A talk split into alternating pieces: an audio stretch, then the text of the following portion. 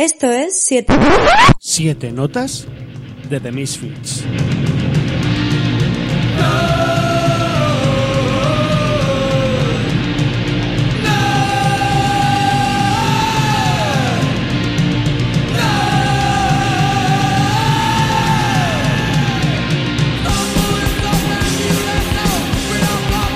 Amigas, amigos, bienvenidos a este especial de The Misfits, la banda de culto liderada por Glenn Danzig.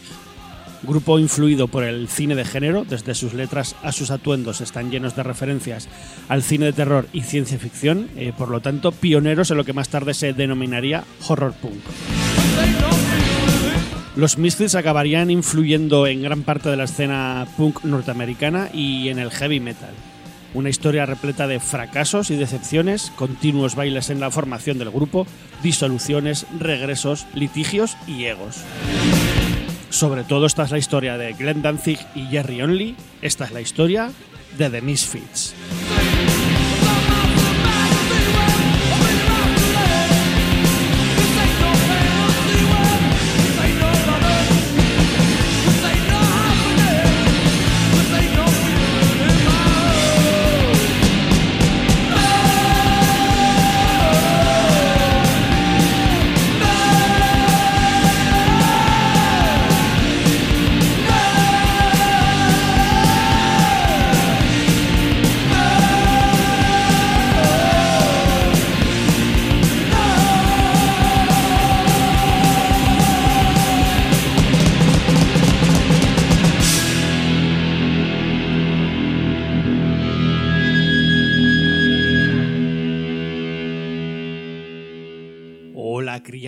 Criaturas de la noche. Jodo, vaya, vaya comienzo, ¿eh? pero bueno. Hoy os vamos a contar una historia un poco terrorífica. Yo soy Iván von Fallenstein, como me han apodado alguien que tengo aquí delante.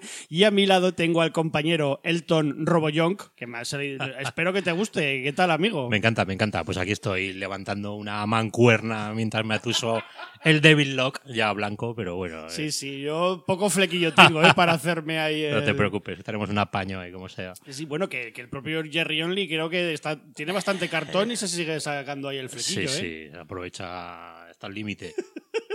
Oye, y ya me perdonarás, Julio, pero antes de meternos un poco de lleno en el tema, que como ya he hecho en la introducción, ya habéis escuchado, es el hablar un poco de la banda de culto de Misfits, eh, pues antes de meternos de lleno en el tema, pedir sobre todo perdón a, a la audiencia, porque llevamos como un mes y medio, no llegará, pero casi casi, sin publicar un solo programa. Pero es que nos ha sido imposible. O sea, para quedar a grabar con el pobre Molinsky, con Julio, eh, con Ignacio, últimamente está siendo súper chungo, pues porque cada uno tenemos nuestras movidas y somos señores muy mayores que tienen que dormir y descansar. Y que luego también he estado grabando un programa de Sin Rebobinar, eh, que podéis ir ahí y escucharme también si queréis, o al propio Ignacio. Y también que hace una semana y media se murió mi ordenador, el con el que grabo, con el que edito, en el que tengo casi todas las cosas del podcast, que de hecho muchas las, las he perdido, porque lo que se me ha jodido es el, el disco duro y se me ha ido un poco todo, todo a la mierda. Pero bueno, eh, creo que además me dijo Ignacio que me lo va a intentar apañar él.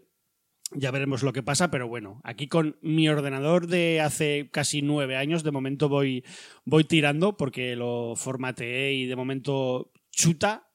O sea que si escucháis este programa en unas semanas es que el ordenador viejuno y este Windows 7 sigue, sigue, Windows, sí. sigue funcionando. Eh, y nada, tomároslo como que han sido nuestras vacaciones de verano y ahora realmente empezamos a tope porque estamos con este programa. En breves creo que grabaré con Molinsky y alguna otra sorpresa más. Y después de este peñazo, ahora sí, Julio, de Misfits, eh, yo te quería preguntar que, bueno, eh, preguntar, primero empezaremos diciendo que esto de siete notas de Misfits, que es el título del programa, es un poco una falacia, ¿no? Porque no van a ser siete canciones. No, al final. Es. No, no, no se puede, no se puede. Han salido unas cuantas al final, ¿no? Lo que, todo lo que hemos elegido. Sí, no las he contado exactamente, pero yo creo que van a ser bastantes. y Parece es que- mentira, pero claro, con la, eh, la escasa vida que tuvo este grupo, tuvo una producción bastante extensa, ¿no? Sí, sí, sí, sí, ya te digo. Es que si metemos siete canciones, el programa duraría diez minutos, pero bueno. Bueno, yo creo, igual no, ¿eh? porque hay mucho de lo que hablar, creo yo, sobre, sobre el grupo, que es bastante interesante, y pero bueno, y que nos gustaba siete notas de, de Misfits, suena como muy, muy potente, así que lo, lo hemos dejado así por no poner 48 notas de, de los Misfits. Y nada, eh, explicaros un poco que vamos a hacer un repaso más o menos cronológico por la vida y obra del grupo de Glenn Danzig eh, desde sus inicios hasta, podemos decir, sus varios finales y resurrecciones, versiones, reboots o como lo cojones lo queráis llamar. Y avisar también que casi todo lo que vamos a poner es música de la banda, pero también alguna otra cosa que satelita un poco al grupo, ¿no? De, de Jerry Only y Glenn Danzig, pues, como artistas coetáneos, otros proyectos de, de los, de- del propio Danzig o otros, eh, otra- otros miembros de la formación, o incluso versiones. Yo aquí he puesto versiones en la escaleta, no lo teníamos hablado, pero bueno. Ah, pues mira. No estaría mal poner alguna que no sea la de la de Metallica, que es la que, No, por Dios. la que siempre suena. Eh, pues bien, amigo Elton John, antes de empezar, yo te quiero preguntar eh, si te molan los Misfits. Vete tú qué pregunta más tonta. Hombre, yo creo que sí, que un poquillo, ¿eh? pues sí, sí, sin duda es uno de los grupos de mi vida. Hostia, eso ya Ah, es no, no, palabras direct- mayores. Directamente, sí, sí. Ni, ni siquiera recuerdo cuando, cuando los conocí, ¿no? Yo te iba a Eh, preguntar eso, que no, a ver cuánto, si te acordabas, cómo los conociste, Realmente, realmente no, pero claro, siendo muy, muy jovencito, ¿no? Bueno, eh, aquí en Zaragoza, como ya sabrás, em, pues teníamos una buena colección de, de garitos y tal, Sí, donde sí, se pinchaba sí. hardcore y esas cosas. Y no lo tengo muy claro, supongo que serían un garito de estos, eh, pues igual a lo mejor el Not, no sé si te sonará, ¿no? Que era un sitio así muy puntero de, de música, pues en, en fin, a todo trapo, ¿no? Y pues bueno, eh, pues como se conocían estas cosas en esa época, ¿no? Que no existía internet, no sabíamos nada, pero vas descubriendo cosas de, de un grupo que había fenecido ya hacía unos años y flipabas, ¿no? Al ver la imagen y, la música, ¿no? De esta gente, ¿no? Claro, tenía, por aquel entonces hubo un tiempo en el que los Misfits era, eran, eran todo un misterio, ¿no? Sí, Y sí. entonces, claro, eso pues hacía que, y más siendo un jovencillo skate punk rocker, Yo me pues imagino que- que, que todo lo que, lo que se contara y Claro. artículos, ¿dónde saldrían artículos? En, en la ruta, ¿no? O en, en- Ah, y ni- revistas. Y ni siquiera eso. Yo recuerdo hay un fanzine que me parece que era un fanzine alemán que nos fotocopiábamos. A mí, a mí me llegó una fotocopia, pues no sé, igual era de la veinteava generación, ¿no? De fotocopia.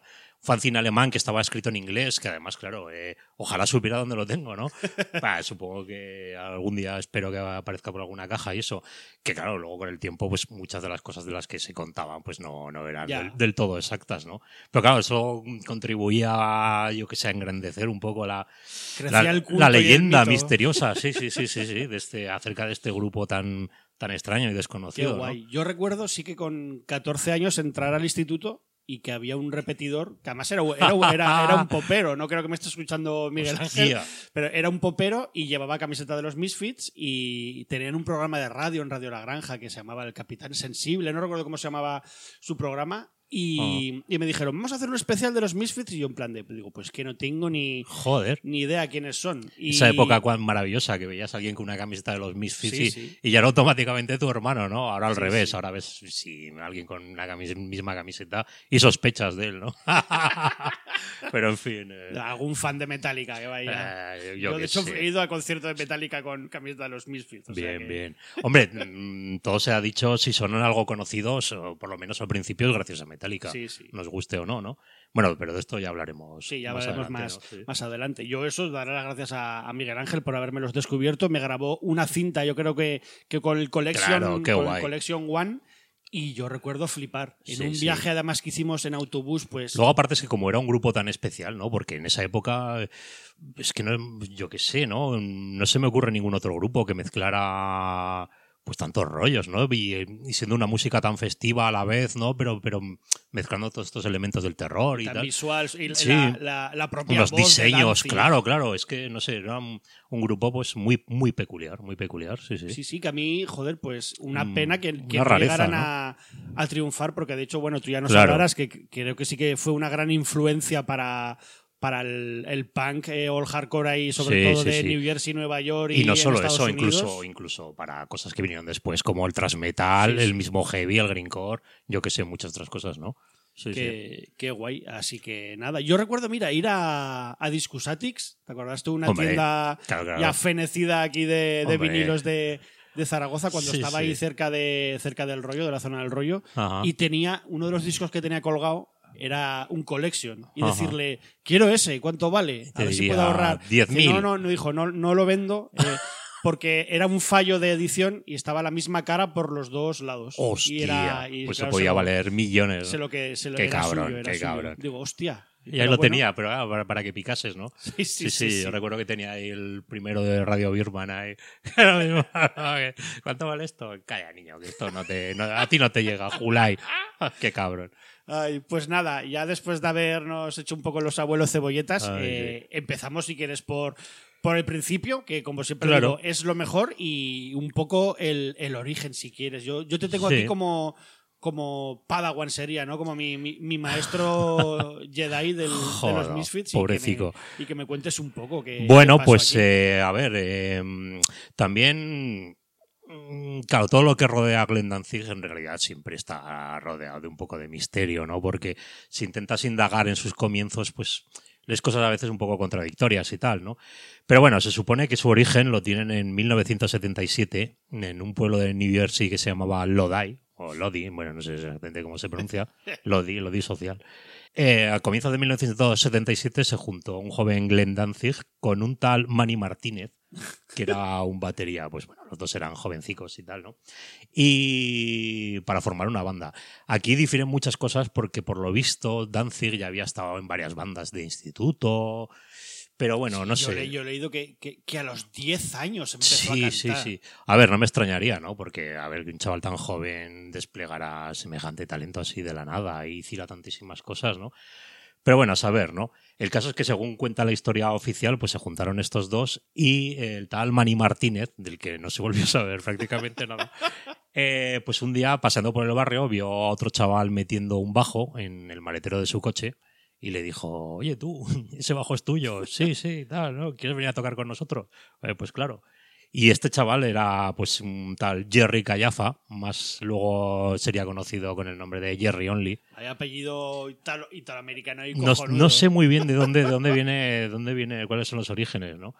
Pero bueno, el caso es que pues eh, se apuntó y pues los tres formaron los Misfits, eh, que cogieron el nombre de la, de la última película de Marilyn Monroe, ¿no? Que me- Como- Yo me la vi hace poco, que no la, la, no la vista al final es una, me parece Es- impresionante. Es, muy- es- es una película chunga, ¿eh? de Y dura, dura, dura, Es una sí, película sí. muy chunga. Pero también, bueno, la última de Clark Gable, ¿no? Creo, porque el tío murió, murió del esfuerzo realizado en es- que luego presumía John Houston ahí de habérselo cargado, él muy cabrón, ¿eh? Hostia. Sí, sí, nos hemos cargado a Clark Gable, iba diciendo por ahí. en fin. Bueno, el caso es que los tíos se juntaron ahí en, en su pueblecito y pues nada, a los, mm, a los pocos meses de, de juntarse ya sacaron su primer single, ¿no? Un single autoeditado eh, en un sello, bueno, eh, pues eso que ellos mismos habían creado. El sello se llama Blank Records. 500 copias, ¿eh? 500 ¿Cuánto valdrá, eh? copias. ¿Quién tendrá eh, eso? Y- muchos, ¿Cómo saber si muchísimos es miles. auténtico? Muchísimos miles, sí, sí. Y la formación original, por cierto, era Danzig a las voces y al piano eléctrico. eh, Jerry Gallafa al bajo y Manny Martínez a la batería. Entonces grabaron este single eh, con dos canciones, Coke Cool y She, y eso pues en su propio sello llamado Blank Records. Eh, luego más tarde regrabarían estas canciones, pero bueno, eh, si te parece, igual escuchamos la, versión original con, con el pianito.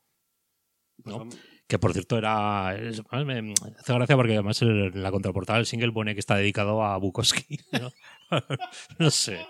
En Es fin. que eran cosas de Danzig, que yo he leído Sí, también que en esa época decía que yo es que solo leo a Baudelaire y a Edgar Allan Poe. Hostia. Inten- intensito, pues intensito. Sí, sí, es que Danzig, bueno, ya hablaremos, no sé. Yo nunca sé cuán- dónde está el límite de este tío, ¿no? Que que es, es- que es real y, que, ya, es, y que es una performance. A día de hoy sigo sin saberlo. Ah, Y más después de verme su, la película que ha Luego- dirigido. Luego hablaremos también de su, de su estreno como director hace unos añitos solo, bueno, un año, ¿no? Eh, venga, vamos a poner Pues la, dale caña a la, primera, la primera versión de Con este Danzig tocando el pianito. Cool, y luego hablamos, si quieres, un poco de ella también. Muy bien.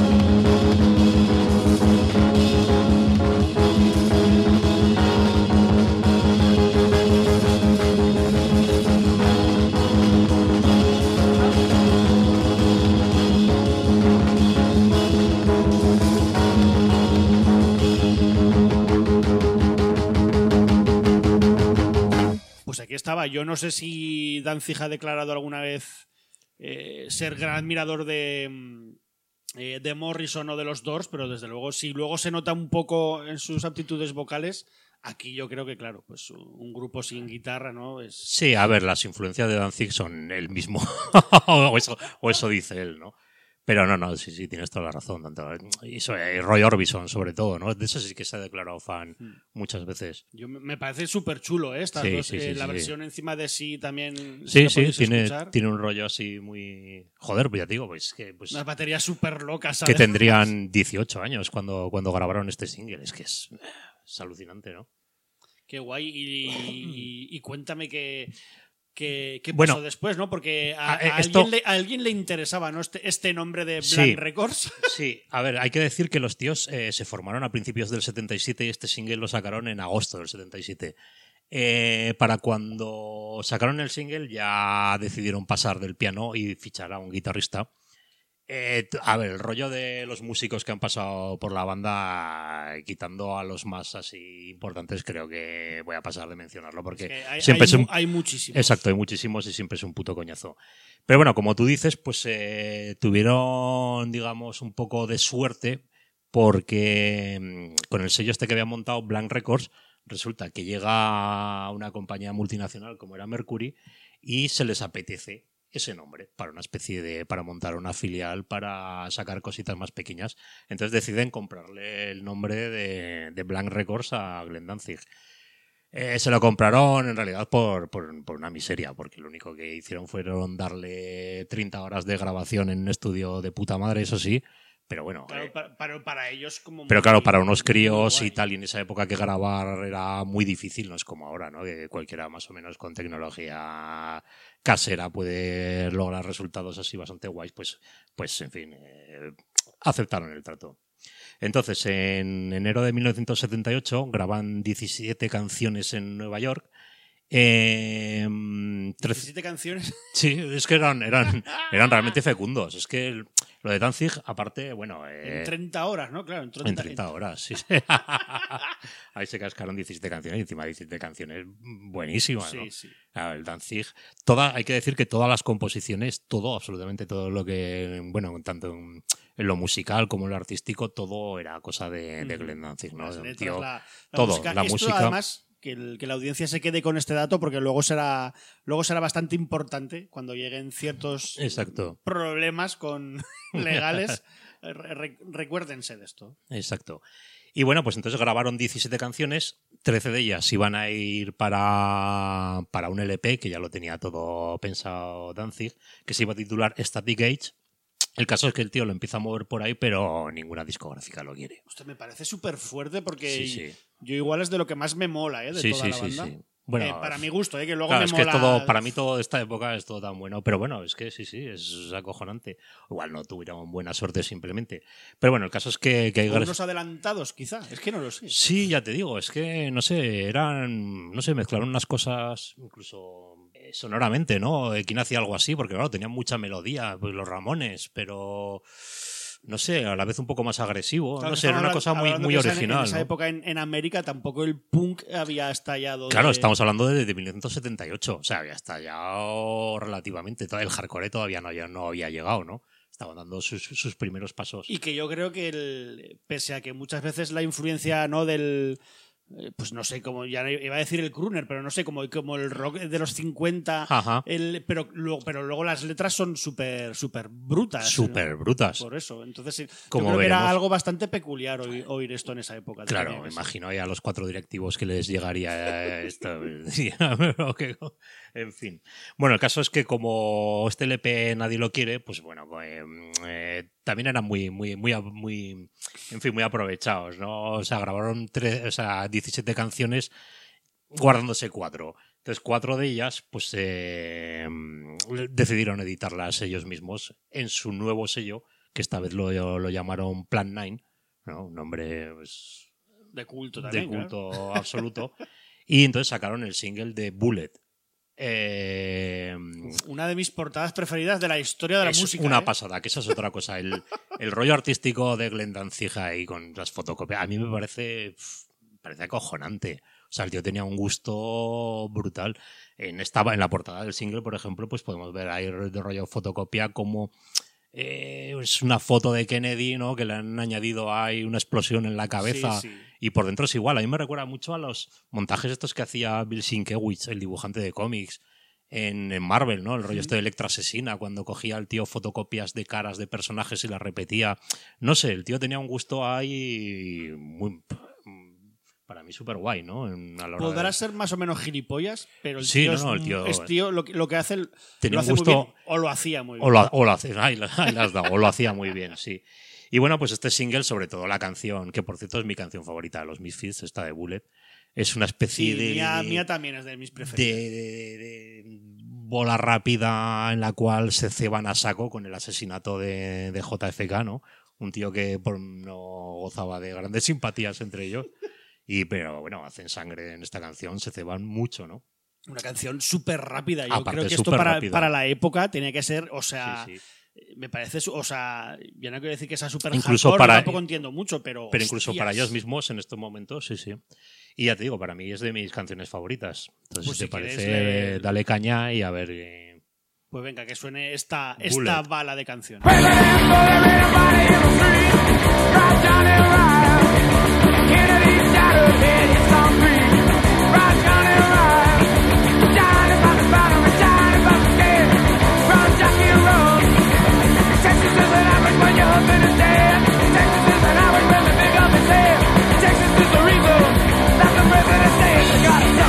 ya que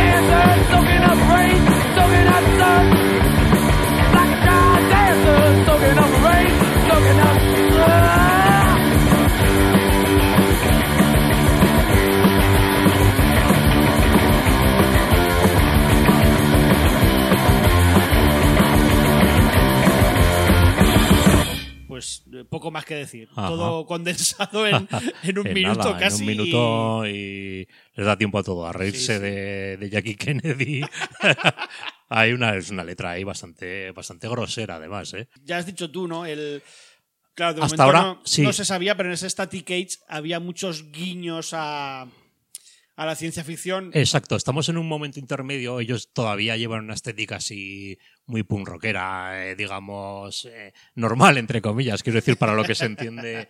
Pero aquí ya empezaban a dar un pequeño giro, o por lo menos vieron ahí su, su rollo, ¿no? Su rollo estético. Entonces empezaron a meter mucho letras de refiriéndose a películas, que esa es otra cosa también que, imagínate, ver esas películas, vale que Estados Unidos es otro mundo, pero claro, esos conocimientos de estas películas del culto que tanto nos flipan, o sea, para unos críos de esa época, es impre- a mí me parece bastante impresionante, ¿no? Sí, sí, sí, sí. Eh, y a partir de aquí, pues se empiezan a dar muchísimos conciertos. Su leyenda, pues empieza a correr de boca en boca.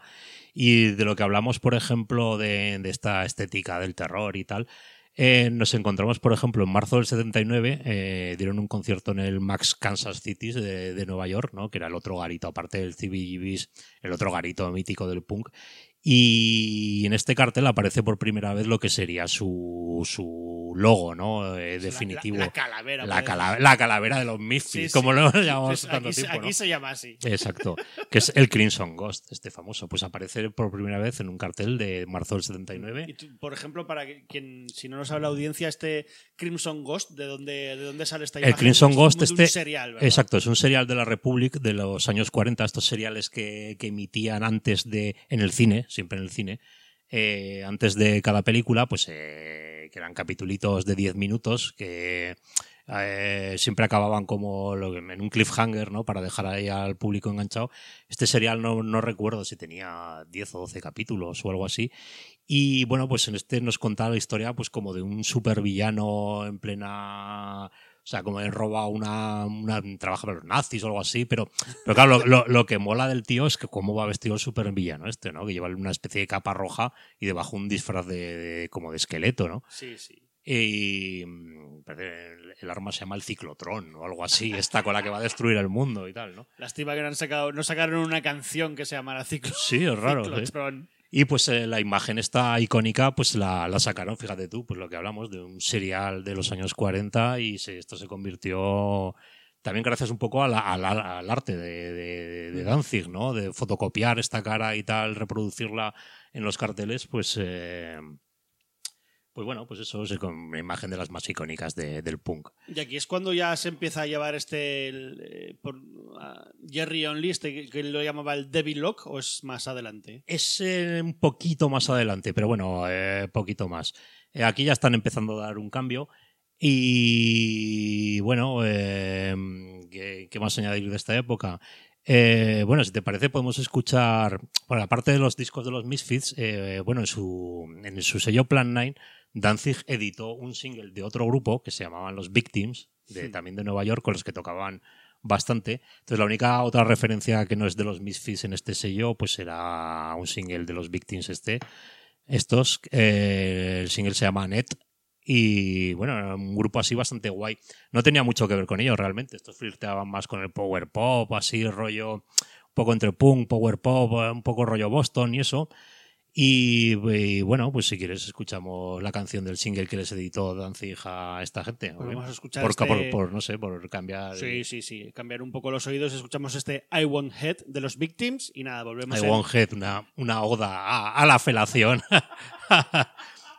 y volvemos en, pues eso, lo que dura una. Iba a decir una felación, pues bueno, ya lo he dicho, venga.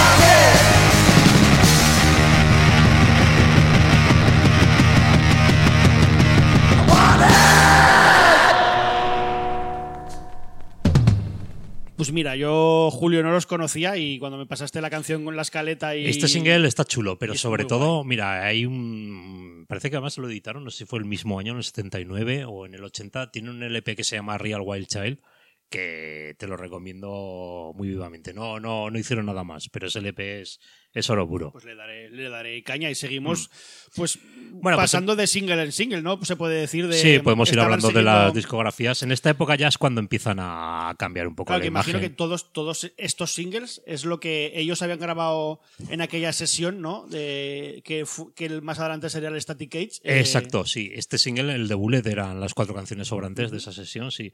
Pero bueno, los tíos, ya te digo, empiezan a tocar, empiezan a tocar a saco, porque los eh, si una cosa tenían por lo menos es que eran muy ¿no? Y les gustaba tocar mucho.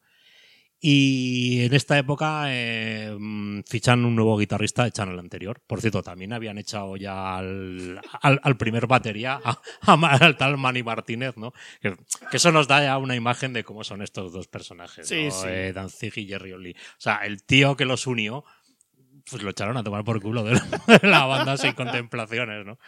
En fin, aquí entra otro batería y entra otro guitarrista, el mm, famoso Bobby Steele. Ya te digo, y aquí es cuando empiezan un poco a cambiar ya más su imagen de más mm, típica punk rocker, hace un rollo más, más terrorífico y tal. Eh, este mismo año sacan otro single, el de Horror Business, ya con el Crimson Ghost este en la portada Ajá. un single muy chulo con una canción, en fin, impresionante. Además, eh, también uno de los singles más buscados de la historia del punk, porque creo recordar que este single, la tirada fue en vinilo amarillo, pero, pero en vinilo negro solo sacaron 25 copias. Hostia. Y yo recuerdo, hace ya bastantes años, ¿no? En un foro ahí de. En el foro de punk rock, concretamente, que seguimos una puja. Ahí estábamos ahí en eBay. Siguiendo que sale- la puja ahí, como si fueran las Olimpiadas. Sí, me recuerdo que sí, sí, que, que se abrió un post sobre ha aparecido este single, uno de ellos y tal, y acabó en 25 mil dólares, ¿no? De hace 10 o 15 años y tal, que lo compró un coleccionista italiano. Pero bueno, Yo he sí. visto un vídeo de un tipo en España que tiene mogollón de, de movidas de los Misfits, pero una pasada, ¿eh? Ya te Ajá. pasaré el vídeo a ver si, si le damos credibilidad o no al, al señor y me, y Sí, me ah, no, hay algunos, hay algunos, sí. Sí, no, que conozco algunos, quiero decir. Eh, bueno, pues entonces, eh, ah, como decía el single este, además que, bueno, es muy guapo, aparte de tener el ¿Tú tienes Ghost. algo de la época? Ni, ni de coña. De la ¿O- época, ni de coña. eh, Las reediciones, sería- yo he de sería decir millonario si, si lo a tuviera. favor que las reediciones son muy bonitas. esas. Sí, eso sí. Yo recuerdo encontrar ahí en los 90 el, el EP este del Beware. Así no, no lo había visto nunca, lo encontré en una tienda y tal. Yo, ay, joder, emocionado. Yo pensando, hostia, será el original. no, cuando llegó el rollo este disco y lo estuve Bueno, pero es investigando. que hace años era también difícil. Era muy- era- era difícil, era difícil, las- sí, sí, en los sí. 90 era muy difícil encontrar. Las, las reediciones. Efectivamente. Sí, sí. Ya hablaremos de ello también más adelante, porque sí, sí. Entonces, si te parece, escuchamos una canción de este, de este single Sí. que según decían ellos en los créditos fue grabado en una mansión abandonada en, en Nueva York, donde además registraron, eso pone en el insert, ¿no? Del single, donde grabaron psicofonías y no sé qué y tal. Guay, Pues vamos a escuchar Así que esta sí. psicofonía que se llama Children in, In Heat. hit.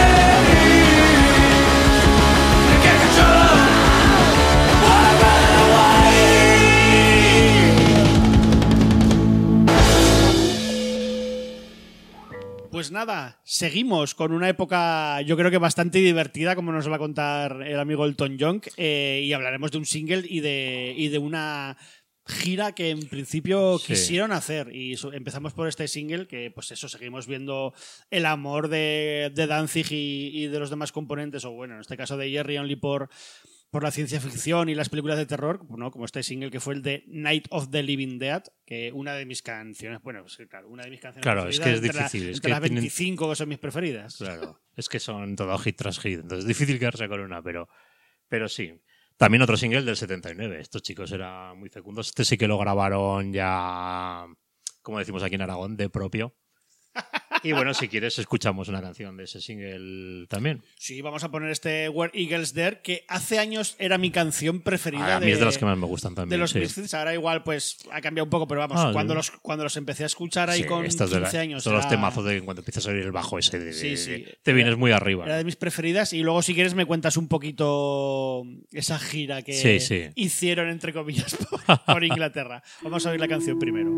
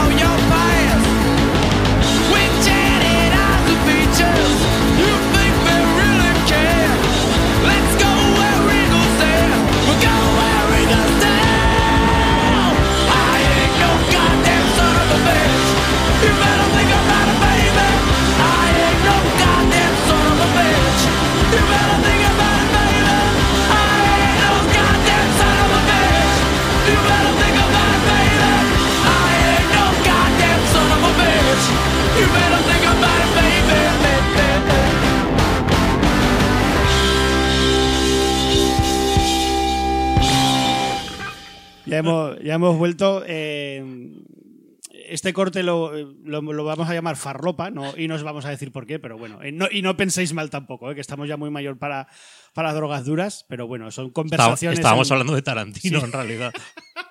Entonces tiene sentido, ¿verdad? Por eso. Aquí en la escaleta pone, amigo Elton, peripecias en Inglaterra con los Damned, o sea, los Sí, Damned. lo los Damned. O sea, eh, ¿qué, qué es esto? ¿Qué- Porque yo, como no tenía ni idea, busqué la historia y tela marinera. La, ¿eh? tela- la historia es, es- es de- es un delirio. Pues nada, resulta que los Damned hicieron muchas giras por, por Estados Unidos y causando bastante furor. Pues una de ellas tocaron de teloneros los Misfits.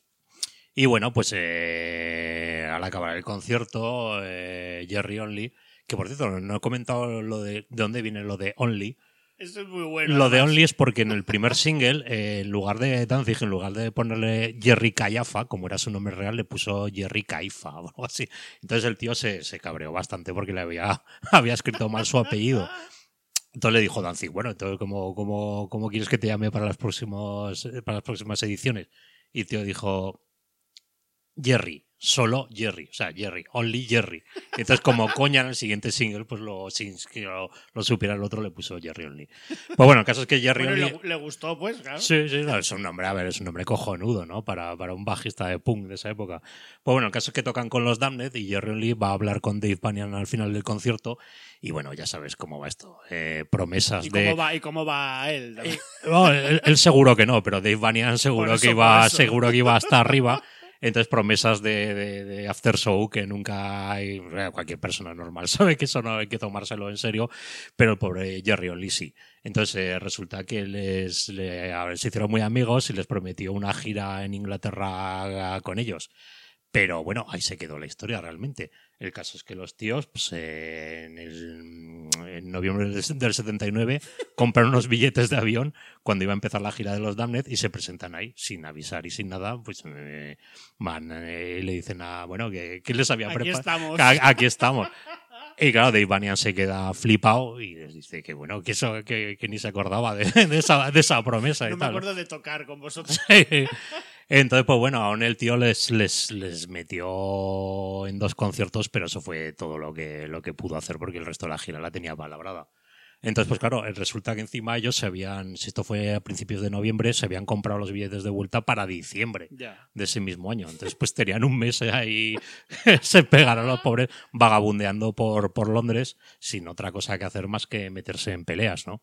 Que aquí viene la, la famosa historia acerca de la canción London Dungeon, que según cuenta Danzig, pues fue porque fueron él y Bobby Steele, su guitarrista, fueron a ver un concierto de los Jam y pues en la puerta del garito se pelearon con unos skinheads y acabaron en, en el talego.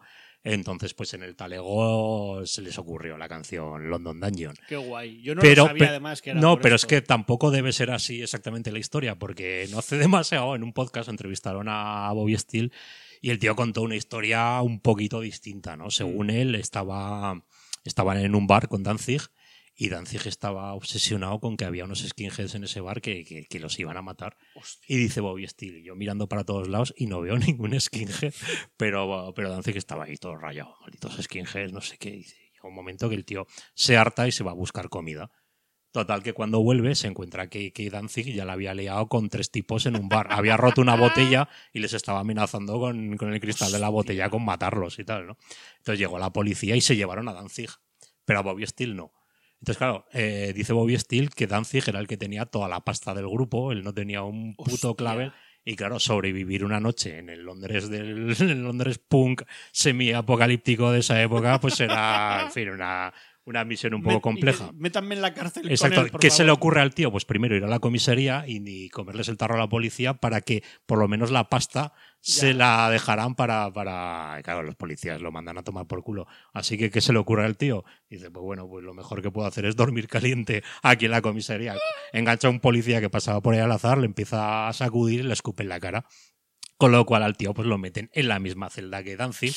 Y según él, ahí sí ya eh, compusieron la canción prácticamente entera con las Bueno, líneas de amba- voz. ambas versiones me parecen Vamos, muy molar, molar un huevo. De hecho, casi me gusta más esta segunda, ¿no? Sí, yo Sí, le- sí. y también es- escuché, y creo que en algún sitio, que, que ya no sé si es Jerry Only o, o quién fue que, el- o- que, el- que había tomado contacto con la, Con la, con la madre de Sid con la Vicious, madre ¿no? Sid Sí. Vicious y estuvo por ahí, se Y iba esto- a pasear con ella por Londres. Sí, Digo, sí, sí, claro. Él debía estar viviendo ahí pues ese mes con, con, con la madre de Sid Vicious porque se habían hecho amigos en Estados Unidos porque Jerry Only fue uno de los que enterró a... Bueno, enterró a Sid Vicious. Hostia. Eh, sí, eh, bueno, enterrar no exactamente.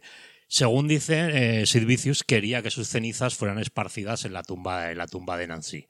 Pero bueno, aquello, pues eso no, no sé, nadie quiso hacerlo, así que fueron él, eh, Howie Pyro, otro mítico punk eh, neoyorquino y un par de chavalas, fueron al cementerio donde estaba enterrada Nancy, Nancy Spungen, la, la- la novia de Sid Vicious, con las cenizas de Sid. Fueron allí, por lo visto, un guardia de seguridad los echó. los echó del complejo y tal, pero al final cuenta que, que saltaron la valla y consiguieron, consiguieron llevar a cabo su misión, ¿no? De, de esparcir guay. la ceniza de Sid Mm. Vicious. Y eso, uno de ellos, de los cuatro o cinco que estaban ahí, era, era Jerry Only. Una historia también ahí bastante guapa, ¿no? Bueno, está, no pasaron mala, mala época por, Joder, por, ya te digo. por- por Londres, yo que sé, cada uno a, a su rollito. Además, creo que intentaron girar con algún otro grupo y les debió salir mal. o no sé sí, qué le salió todo mal, hasta el punto de que cuando volvieron a a Estados Unidos, un poco casi casi se disuelve la banda, ¿no? Eh, Es cuando se va Bobby Steele, ¿no? A- En estos Mm, momentos. O... Mm, todavía no, todavía no. Lo de Bobby Steele fue una maniobra también un poco. El que sí que se fue fue el batería, que dijo: eh, aquí os quedáis, vuestras movidas, ¿no? Eh, de hecho, bueno, eh, llegaron en diciembre y en enero ya publicaron otro, otro EP, el famoso Beware, ¿no? Con canciones, algunas que ya habían, ya habían salido y otras que, bueno, pues que grabaron para este EP, ¿no? Te decía lo de Bobby Steele porque aquí hubo una maniobra un poco, un poco extraña. Resulta que no estaban muy contentos con él, con el guitarrista, y eh, Jerry Only tenía un hermano menor de 15 años llamado Paul, Paul Callafa, que el mundo lo conocería como Doyle, al cual de tapadillo lo empezaron a, digamos, a ensayar con él a Tú escondidas, apréndete estas a canciones. escondidas de- del pobre Bobby Steele, ¿no? Entonces cuando el tío estuvo preparado, pues lo- le dieron la patada a Bobby Steele y metió, y metió a su hermano. Metieron a, a Doyle y, A si- Doyle. y si quieres escuchamos una, una canción de este Beware, eh, este EP, que además es una de las, de las más famosas precisamente por, Por las versiones, ¿no? Antes hemos dicho por esta versión que tenía, que tenía Metallica de este Last Cares, eh, otra de esas cancionazas eh, absolutas de, de The Misfits y oímos este Las Cares eh, con una letra también Sí, bastante acojonante y nada, volvemos en, en lo poquito poquito que dura. I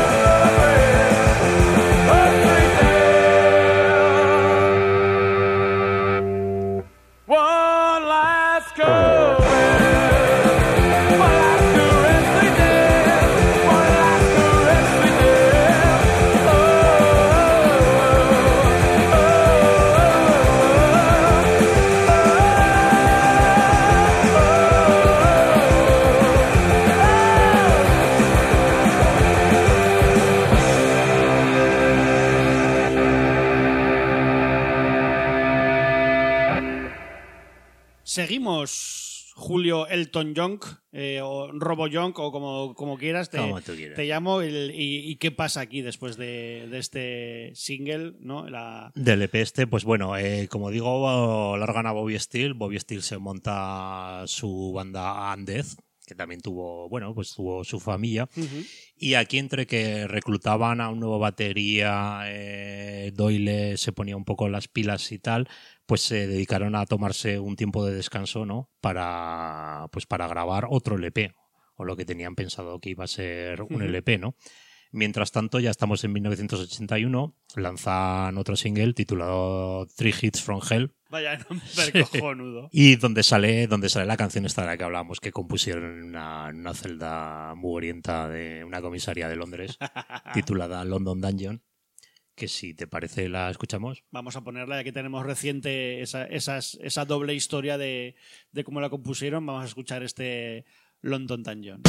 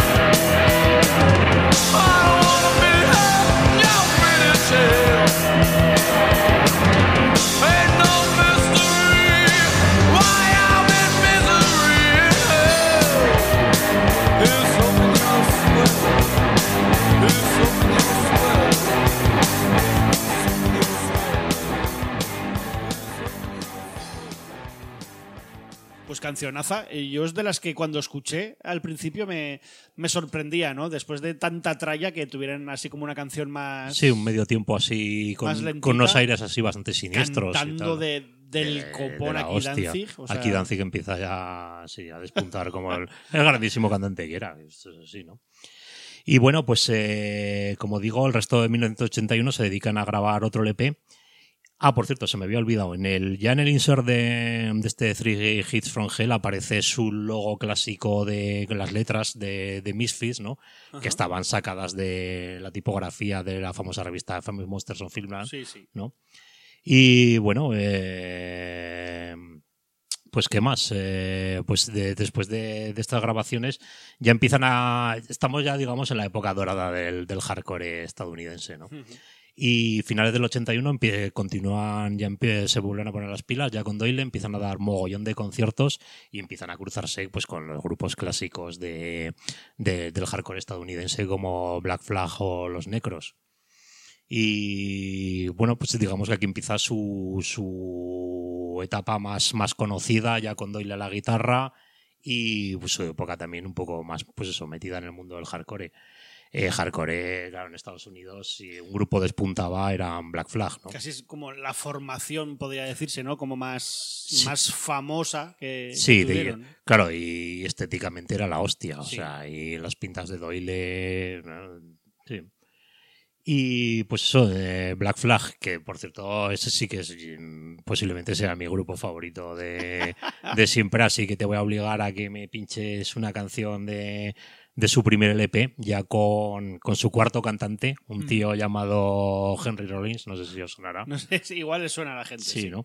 Entonces, pues te parece, escuchamos la canción que hable, abre el- su primer LP, el Damage. Bien, vamos a escuchar este Rise Above de, de Black Flag, que así yo creo que también ponemos un poco en contexto Claro. de lo que se estaba haciendo en esa escena hardcore, ¿no? De ya no sé si neoyorquina o, o en Estados Unidos. en- No, no, pero claro, se, se, se cruzaba con. Sí, ¿no? Era una escena muy fecunda en la cual todos se ayudaban, en fin, Qué guay. editaban sus cosas. Y sí, era una cosa muy, muy, muy permeable, ¿no? Digamos. Pues venga, vamos a escuchar este Rise Above y volvemos, pues eso, en, en lo, en lo poquito que, que dura este, es- esta bomba musical. Bye.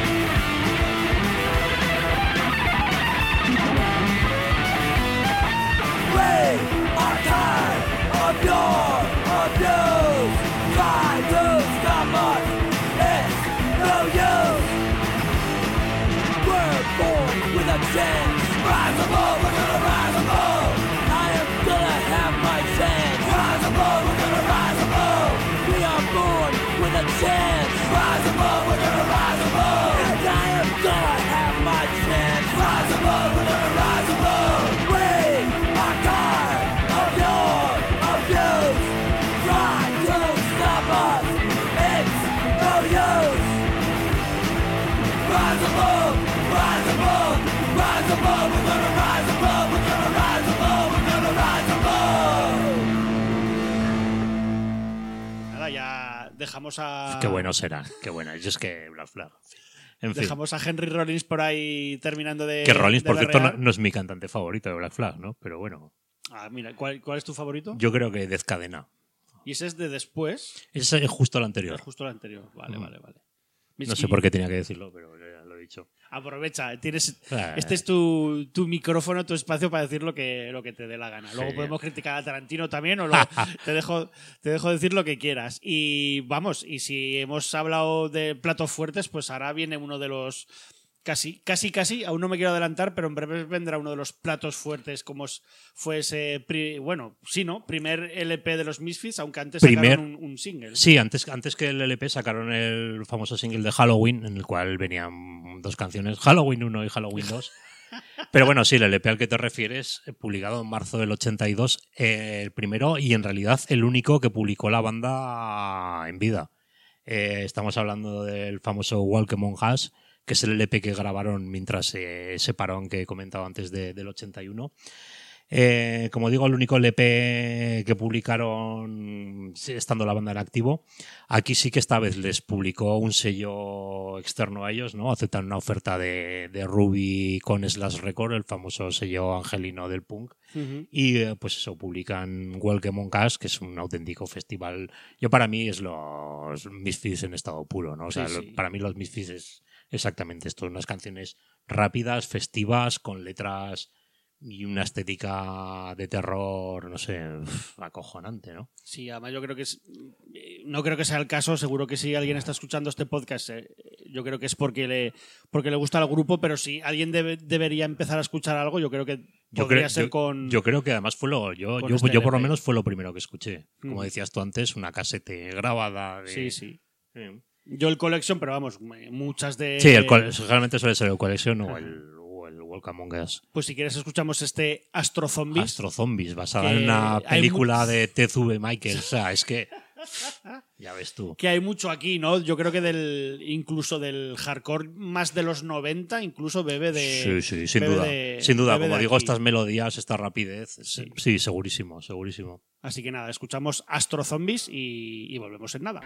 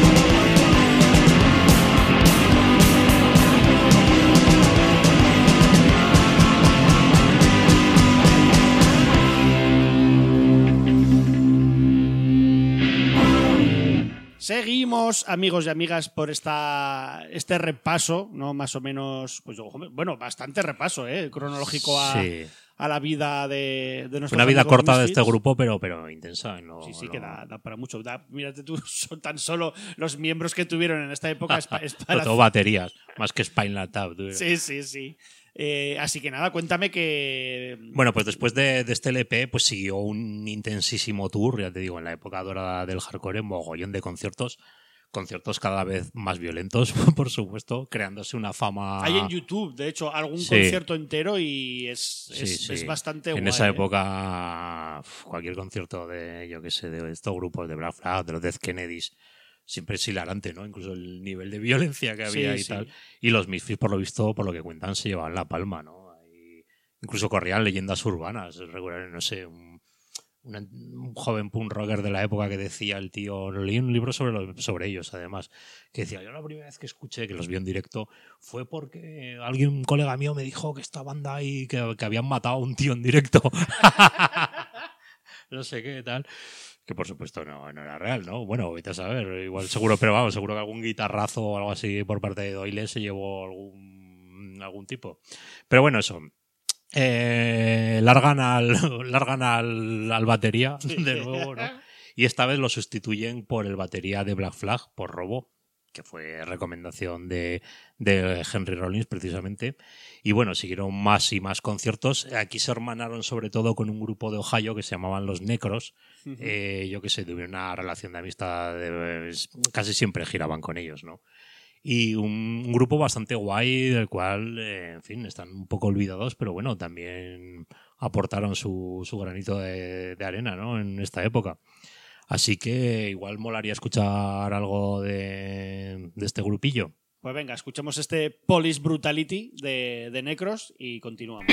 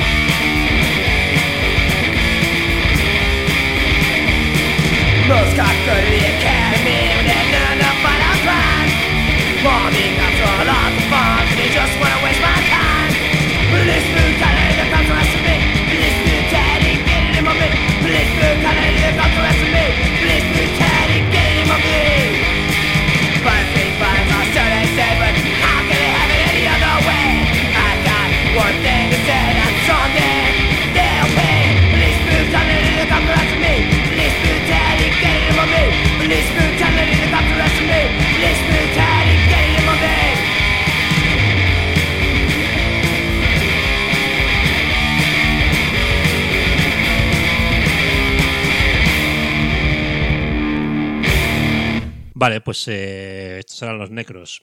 Durante este tour siguen, siguen grabando y grabando, porque ellos eran muy, muy activos, siguen grabando canciones para, para un EP. Aquí ya en sus, en sus pósters y cosas así se juntan con, con un artista de la época, mm, el famoso Pushhead. Bueno, que es famoso sobre todo se haría después cua- Otra vez con los putos metálicos. otra vez con Metallica. Los Metallica bebieron de los Misfits Sí, a sí. saco y tal, ¿no? Y su arte así, que era así como muy, muy en plan, pues muy de cómic, ¿no? De, de rollo de zombies, de cadáveres putrefactos, ese tipo de cosas empiezan a aparecer ya en los carteles de, de los Misfits.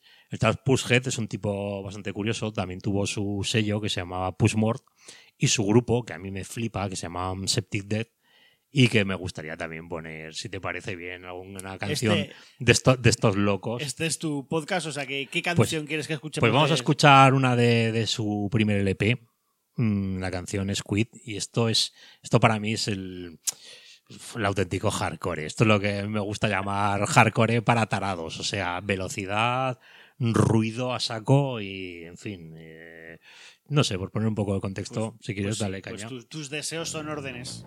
Adelante.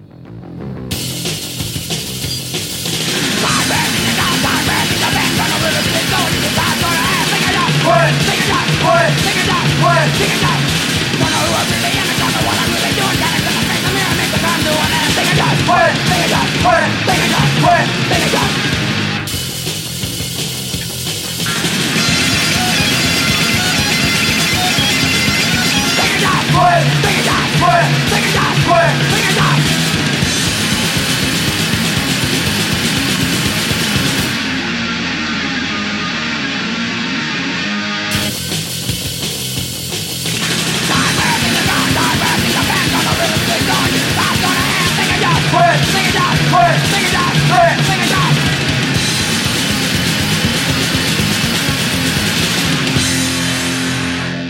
Bye.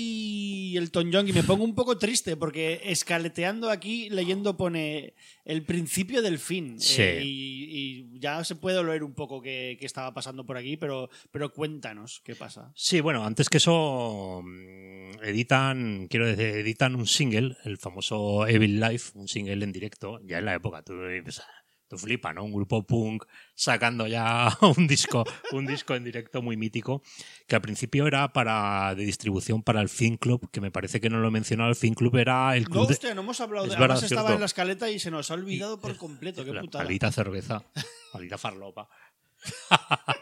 es broma, es broma. No, el Film Club este era pues el club de fans que, que, en fin, que creó Danzig. eh, pues en la cual pues eh, vendía sus discos, sus camisetas, siempre todo, además con un arte súper guay. eh, Y que lo gestionaba él todo, todo. todo, todo. Pero además haciendo cosas chulísimas, ¿no? O sea, ves, yo que sé, hasta los, los sobres, ¿no? Y que guardan los coleccionistas en los que mandaba el tío las cosas. O sea, el tío cuidaba, cuidaba la imagen y la estética del grupo a saco, a saco. Y si ves, de hecho, ahora con internet puedes ver anuncios de la época de, del- en revistas, ¿no? Como la Traser o algo así del Think Club, y son siempre flipantes, ¿no? Entonces este single lo, lo, lo, lo editaron para, para su club de fans. Oye, un, un discazo, ¿eh? Sí, a sí, mí, sí, tú que has dicho antes, por ejemplo, el- la violencia, o voy a decir más bien contundencia que tenían Misfits en directo, si os escucháis este Heavy Life, es una pasada porque las canciones están con un petardo metido en el culo. Sí, sí, sí, sí. eh, Danzig cantando súper súper bruto, o sea, como cambiando incluso, creo yo, incluso su registro, haciéndolo mucho más. Total, más rápido, más bruto. guarro, más- In- incluso con, a mí me encanta que es un directo oficial de la banda con fallos que, y se Sí, la sí. suda la polla y lo Sí, metieron. O sí, sea, sí, sí, sí. Que hay Sí, es gracioso porque, claro, que eh, entra mal Danzig, pero se le suda la polla. Sí, sí, eso mola, a mí me mola un huevo, ¿no? Porque escuchas las grabaciones oficiales, ¿no? Los, los Sí. singles y tal.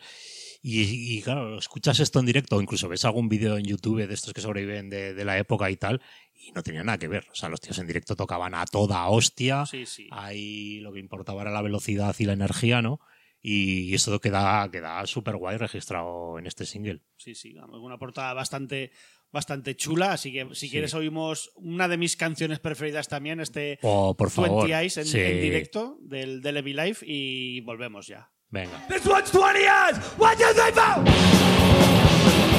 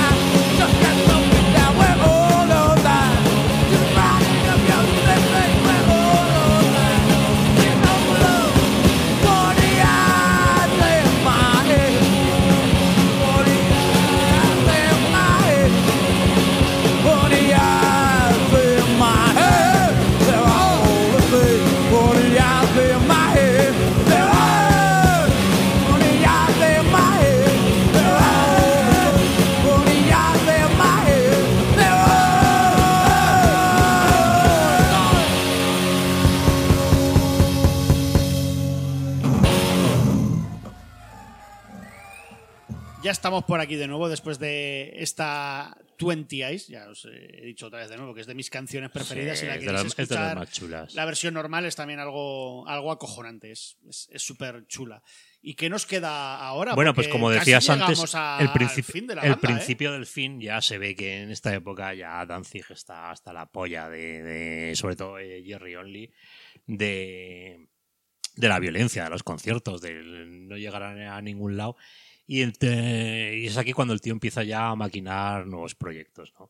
En junio del 83 le confiesa a Henry Rollins que quiere dejar la banda. Y, pero bueno, aún así, un mes, un mes más adelante acaban de grabar un, un nuevo EP. Mm, EP que al principio, pues eso, iba a salir en formato single.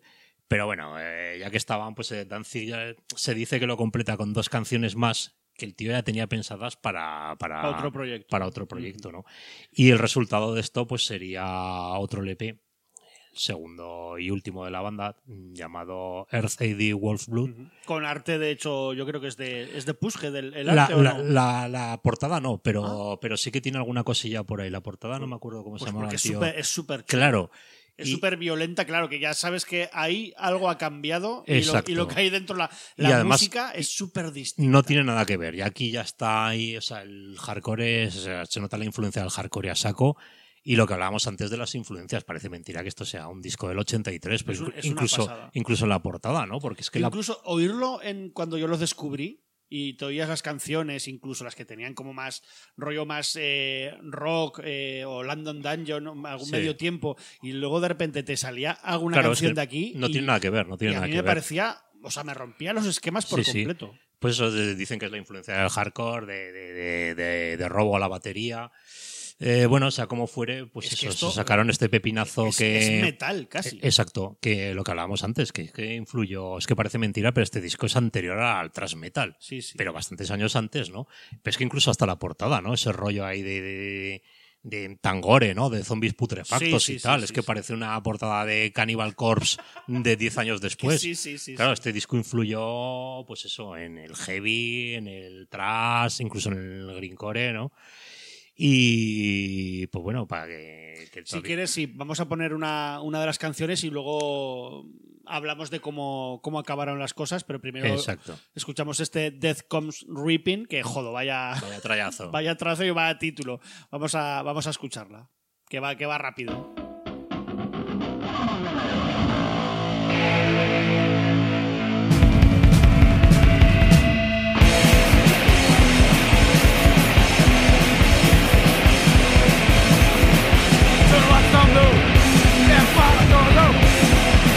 Coming.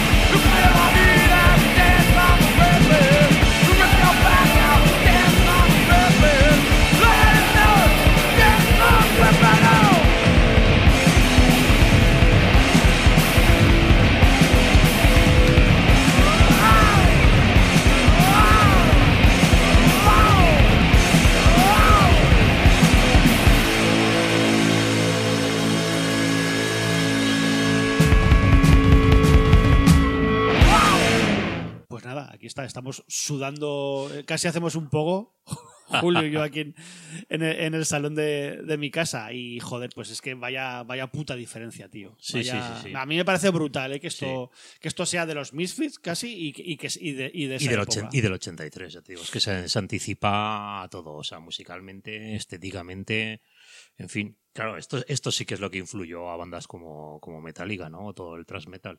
Sí, sí, de- Mm. o sea, desde luego. Yo, por ejemplo, muchas veces se lo digo a, a la gente que el que vale que Metallica el disco negro tu puta madre no sé qué pero te oyes el, el Ride del Lightning o el Al principio ma- mamaban o el, o el primer disco y, y Ellos se, eran super fans, sobre y todo. se nota que está sobre, to- sobre todo. influido por el punk o sea Sí, eso, ese, y el por primer este disco grupo. el Kill Em All es una pasada Sí, sobre todo Cliff Barton, ¿no? El bajista. sí sí que, que que es, el que era el fan de Exacto, llevaba tatuado el Crimson Ghost y todo, ¿no? Sí, sí, bueno, pues eso eh, les influyó tanto que los acabaron versioneando, mm, recurriendo a Pushhead para sus carteles. Sí, sí. En fin, está claro. Y bueno, pues este disco, eh, hay que decir que aquí ya llega el fin de la banda. Se disolvieron en un concierto de Halloween el 29 de octubre. que de- oye dentro de lo No, no, les, les le- pega, les, les pega queda que ni saco. pintados En el Griston Hall de Detroit.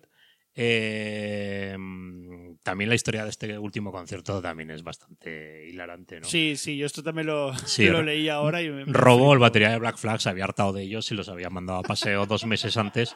Así que ficharon al batería de los Verbal Abuse, otro gran grupo y tal.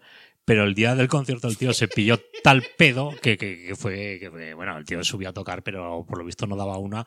Y el propio Jerry Oli fue el que lo echó del escenario, ¿no? Se subió para acabar el concierto del batería de los Necros, pero aquello debió acabar en batalla campal.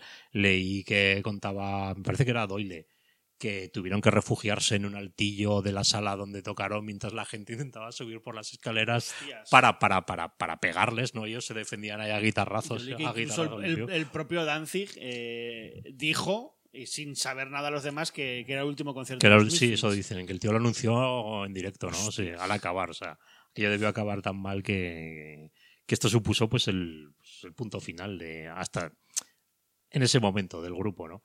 El disco, por cierto, salió dos meses después. Eh, por eso decía que en realidad Welcome Among Us es, es el único que publicaron. Es disco en vida, ¿no? póstumo. Es les- disco les póstumo bien, les total. queda- Sí, les sí. queda bien. Y bueno, poco más que contar. Eh, si quieres, comentamos ya las cosas post-mortem de, de la banda. O... Sí, yo creo que, pues eso, decir que, el- que la relación, ¿no? Mucha- yo también he leído eso que se comenta mucho, ese viaje, esa vuelta a casa después de este concierto que debió ser eh, como horrorosa y realmente pues a partir de aquí la relación de Only y de Danzig eh, Nada, se desapareció. se Sí, parte sí. Por, por completo eh, se dice también, yo no sé dónde lo, lo escuché, si en algún vídeo de, de YouTube, que, que incluso Danzig ya tenía buscados hasta gente para, Sí, sí, los que luego fueron Sam- bueno, siempre he dicho Samain, es Samhain. Sanheim, sí, sí, sí, sí. Uno de ellos, era el bajista era eh, Iribon, ¿no? Que era que encima era, en realidad era amigo de Doyle. Pero bueno, eh, sí, ya, pues igual que cuando entró Doyle, el tío ya tenía pensado todo, todos sus Mm. Pero bueno, tam- movimientos. también me mola, ¿no? Que, el, que Danzig sí era Sí, a su bola, a su rollo, intentando Un tío muy hacer música. muy De- de fecundo, hecho, ¿no? lo- el- a mí el primer disco de, de Samhain me, me parece brutal Sí. también. No, no es tan bruto como No, es, el- es otro rollo, es un como Sí. más atmosférico, si quieres llamarlo así, eso, ¿no? Pero está muy guay. Y oí eso, que, el, que ya no recuerdo qué discográfica, pero que, que les debió flipar bastante Samhain y les dijeron que los Sí, esto, exacto. Pero sí. antes de eso se cambió el nombre a, a Danzig y salió ese, ese, Sí. ese disco que, sinceramente, bastante más heavy, ¿no? Yo creo que ahí hay mucha influencia de Black Sabbath y, Sí, y esta- estas mierdas y que, y que me parece un, Sí. un, un discazo el primero de, de Danzig. A mí los, en realidad los dos primeros me parecen la hostia. Sí, a ver, claro, lo de Danzig en realidad fue un proyecto mm, pensado y creado por, por Rick Rubin, que es un, fa- eh, un famoso productor, ¿no? Fue el que lanzó a la fama a los Beastie Boys y tal. Y que el tío, pues, eh, tenía, no sé, pensado lanzar a un grupo, en realidad es, es creación suya, una especie de fantasía heavy y tal. Eh, el tío se flipó viendo a Danzig en directo con su, con su grupo Sanheim. Y, y fue el Rick Rubin el que fichó a los, a los músicos. O sea, el tío montó un supergrupo, Sí, sí. rollo pues como la Motown en los años 60, ¿no? Sí. ¿Qué tal? Sí, sí. Y, y lanzó a, pues eso, a Danzig a, a lo más alto. Aquí, por ejemplo, se ve también la influencia de, de esta época de Danzig, ¿no? Yo creo que el- este Danzig de eh, Danzig, el grupo de discos de los 80, que aquí el, el- el hijo de puta de Rob Zombie ha mamado, pero, Sí, pero mogollón, ya ha copiado, ha copiado mogollón de los dejes incluso de cantar aquí de Danzig y esas cosas. pero, Eh, mal, pero en O, o incluso yo siempre lo veo, el, el stoner, ahí ese noventero Sí. Cayus y estas Claro, mierdas que, sí. que yo creo que beben también mucho de, de algo que se hacía en el 87, tío. Es que me parece flipante, Flipante. todo lo que ha influido Danzig. Parece mentira, que ¿eh? ahora a mí no me cae especialmente bien, Sí, pero, es que es- pero que no le puedo decir nada de lo que ha hecho musicalmente. tío. No, no, para nada, todo lo contrario. O sea, es, es una pasada, el- sobre todo en, en Estados Unidos, lo que, lo que ha significado ¿eh? para música en los Sí, 80 sí, y, en, sí. y en los 90 este señor. Sí, sí. Realmente cuando lo triunfó fue pues eso, con, con- con su, con su banda Danzig. Porque claro, incluso con Sanheim tampoco es que se comiera gran cosa, pero bueno, este era un gran proyecto creado para triunfar y bueno, y, y así fue. Oye, pero es lo que me ha flipado.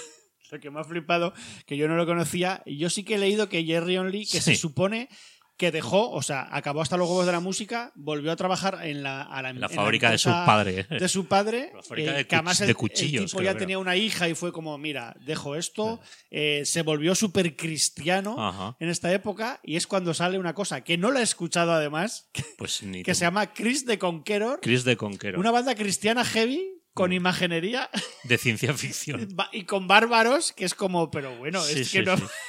Jerry Only siempre Hombre, les pega, ¿eh? A él y al hermano, ¿no? Además, Sí. todos a ver, ahí. Jerry Only siempre tuvo ahí el rollo, no sé, la fijación está por Danzig y tal, claro, Danzig lo estaba petando a saco Hostia, en ese pobrecico. momento. Y claro, el tío ahí se había vuelto cristiano, Jerry Only decide hacer un grupo, pues eso, de, de heavy cristiano como para... Pero en realidad fijándose en Danzig, ¿no? Como para, como para contrarrestar el efecto maligno que Danzig causaba en la, en la juventud. Y entonces eso, con su hermano y otro pago más, fundó Chris the Conqueror, ¿no? Que es hor- horroroso. Yo no lo, yo no lo he Es- es oído, ¿eh? horrible, igual le doy... tampoco- Tampoco. En fin, es algo en lo que perder el tiempo, ¿no? Hostia. Pero vamos, lo que, lo que hace gracia es la fijación, ¿no? Por, de Jerry Only por el triunfo aquí de, su, ya- de su ex colega. Que bueno, que luego el otro también lo tenía por otro lado. Porque claro, eh, también mencionaba antes los collection y estas cosas. Claro, eh, hubo varios, después de acabar la banda, los Misfits, hubo varios lanzamientos por parte de, de Danzig, como el EP de Die Die My, My Darling, el LP Legacy of Brutality, Sí. que salió en el 85, que se supone que eso era mm, los restos que del primer LP que habían grabado el Static Pero Age. lo, cojo- y que, lo cojonudo es que regrabó un montón de... Exacto, es de, lo que de iba. música para no darle No. derechos a, a, Lo- a- a los- Jerry Only. volvió a grabar las canciones enteras, que yo me imagino que sería con los. No lo sé de ciencia cierta, pero imagino que era con, con su banda. De hecho, yo. Es que hasta la batería creo reconocer a Chuck Biscuits, que es un batería muy, muy. En fin, que es que es muy reconocible, ¿no? Entonces volvió a grabar las canciones para no pagar derechos a, a Jerry Only y compañía, ¿no? Yo es que aquí creo que... o sea, Y es que de hecho se nota, es que te escuchas tanto este como el Collection, que fue el primer recopilatorio que salió en el 86, y son versiones totalmente distintas. Suenan muy guays, suenan muy guarras. Pero no, no es, no, no es eso. Y el tío pues lo regrabó para, para, para no pagar royalties, ¿no? Yo además aquí, yo en esta época ya, pues eso, finales de los 80, primeros de los 90, tal, que es- pasan dos cosas muy importantes, creo yo, porque eh, Danzig más o menos, podemos decirlo, ¿no? Que lo, lo peta Ujú. bastante. Quiero decir, hay poca gente que no conozca No, no, sí, Mother sí, de, no, de lo- Danzig, lo- por lo ejemplo. petó, lo petó, sí, sí. Eh, y la peña, eh, porque es que hay que decir que los Misfits eh, en, en esa época no era un grupo conocido, En ni, era, absoluto, ni era un grupo nada. de culto. Y aquí es cuando la peña dice, creo yo, eh, joder, este tío, ¿qué coño? Tiene un grupo antes de Danzig, o tiene dos grupos, vamos a ver qué, Pero mira, yo- qué coño ha hecho. yo y es cuando Metallica también empieza a, Eso- es a a lo- reivindicarlos y a grabar. Es a lo que iba. Un mierdas. poquito antes ya había empezado Metallica Sí. con, a reivindicar Sí, a los, a los Misfits el, y tal. el ¿no? garaje Days este, no Exacto, sé que ahí hacían un par de versiones Sí. y siempre hablaban de los Misfits. Siempre, y, y yo creo que precisamente el esto sale por, pues eso, por la familia que les estaba empezando a dar Metallica. Sí, sí, sí. sí. Luego estarían los, los Guns N' Roses grabó. Los Guns N' Roses, exacto, El Altitude, el que es como, Altitude. "Jo, una canción buena de ellos, sí, claro, porque no. Porque, sí, sí. porque Y no es de ellos. y las cosas Y además como no- son. creo que no cantaba Axel Rose en esa versión. O sea que Me parece esas- que lo hacía el bajista, Sí. el que, que era el, El- el punky de la banda, sí, ¿no? El que, guay. También me estuvo. mucho cómo toca Da- el Duff McCahan. Y estuvo en este, grupos el- super guays también de la época del punk y del hardcore americanos, también bastante clasicotes antes de Guns N' Roses. Qué guay. ¿no? Y, os- y ya os ha contado eh, Julio que aquí empieza toda la movida eh, con los derechos de las canciones, el derecho del nombre, el derecho de, lo- Exacto. de los logos Empieza entre una- Jerry Only y Danzig. Empiezan unas batallas legales, la fijación de Jerry Only con Danzig y tal. Em, al principio, por lo visto, em, pues eso, Jerry Only quería. Claro, todas las canciones, todas, todas están escritas por Sí, Danzig. sí, Bueno, sí, todo, sí. la música y tal. Entonces el tío, pues, eh, entabló varias, varias batallas Sí, legales. sí, porque de hecho el, el nombre eh, es un poco follón, porque el nombre de Misfits era de Danzig hasta que en los 90 no sé qué consiguió el puto Jerry Only Sí. que Parece ser que el tío al principio. que junto al logo además de la calavera pasan a, a- a poder de, de Jerry Only. Pero Danzig no. seguía siendo el dueño de las canciones. No sé, no es que pase Y él, a- de- y él recrimina que alguna era suya, dice el hijo Sí. puta, que, que yo creo que un 20% de alguna es mía. Exacto, exacto. Esas son las batallas legales que se metió al principio, que por lo visto las perdió todas. Eh, el tío llega a un momento que renuncia a intentar eh, conseguir derechos sobre la autoría de las canciones y por lo visto consigue al final, ya en los 90, llegar a un acuerdo con Danzig para poder utilizar por lo menos el nombre del grupo. eh, la, Más acuerdo como extrajudicial, que, Sí. o sea, a buenas, que joder, ya es raro Sí. también. Por eso ya te digo también que muchas veces tampoco sabes qué creerte, que no, no sé, en fin. Pero bueno, por lo visto consigue los derechos para utilizar el nombre del grupo, eh, los logos, todas estas cosas, ¿no? La, la imaginería tal. El merchandising, yo creo que por ahí vino el tema eh, también, pero a pachas con Danzig, ¿no? Sí, o sea, sí. podían vender merchandising lo que fuera, pero 50-50. Algo, algo va para, para Pero vamos, Danzig. el derecho, digamos, a utilizar el nombre de- del grupo, que grupo que ya en los 90 empezaba ya por fin a, a ser más conocido y eso, ¿no? Sí, sí. Y aquí es cuando yo creo que. Hubo Jerry muchas cosas que, que contribuyeron a ello, pues, pues yo qué sé, aparte de todas estas versiones de estos grupos famosos, recuerdo el box set este que sacaron ahí a Sí. mediados de, de- mediados de los 90. También con- es imposible de conseguir ahora, creo Sí. yo. Me cago en la leche. Yo, fíjate, no me lo compré en su día porque, porque era en CD. Como yo Sí, no he comprado CDs, pues no, pues no, no lo adquirí. Pero claro, era la primera vez que, que se editaba En forma de ataúd. en forma de ataúd, guapísimo y tal. Y era la primera vez que se editaba todo, todo de la banda. Bueno, menos el Welcome Among Us que se nos traba. Mm. Y el Static Age, como, como lo grabaron en el 78, ¿no? Entonces, pues ya con todo ese, digamos, ese caldo de cultivo, pues ya vio Jerry que, fin, que quizá podía haber ahí tema y volvió a refundar la banda, ¿no? Sí, aquí es cuando, pues es lo que iba a decir yo, que aquí es cuando dice, joder, pues mira, yo creo que ahora podemos sacar algo de pastilla, aunque se quede un tro una porción del pastel sea para Danzig, al menos nosotros seguimos Ya no, ya no tiene que llamarse. Christ the Conqueror. Sí, sí, pero eso, pero esto hablaremos un poquito ahora, poquito ya más adelante, pero mientras, pues os vamos a dejar con este Twist of Kane, que es como empezaba Oh, el, qué el bueno. primer disco de Danzig, y así eh, pues escucháis que realmente es, es un temazo.